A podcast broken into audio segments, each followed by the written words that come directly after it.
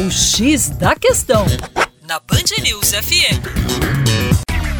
Olá, meu caro ouvinte Band News, com vocês, João Marcelo, Geografia, hoje falando sobre o continente africano. E esse continente que viveu um certo boom econômico no início do século XXI, diante de um contexto de forte crescimento da economia chinesa e de uma manutenção de crescimento positivo das economias europeias e dos Estados Unidos, o que provocou um aumento da demanda de matérias-primas. Temos que lembrar que a África é uma grande fornecedora de matérias-primas de commodities. Porém, com a crise econômica de 2008, é, nós vamos ter reflexos, como sentimos aqui no Brasil, de uma forte desvalorização dessas commodities diante, é claro, de uma diminuição da demanda pelas matérias-primas.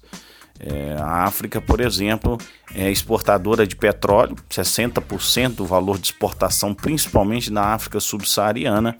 Nós temos também exportações importantes de minério de ferro, de cobre, é, borracha, algodão.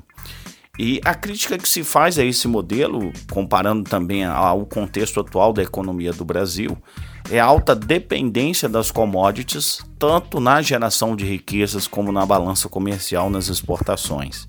Essa baixa diversificação econômica, ao mesmo tempo com baixos níveis de industrialização, expõe as economias africanas a um alto risco é, diante de crises internacionais.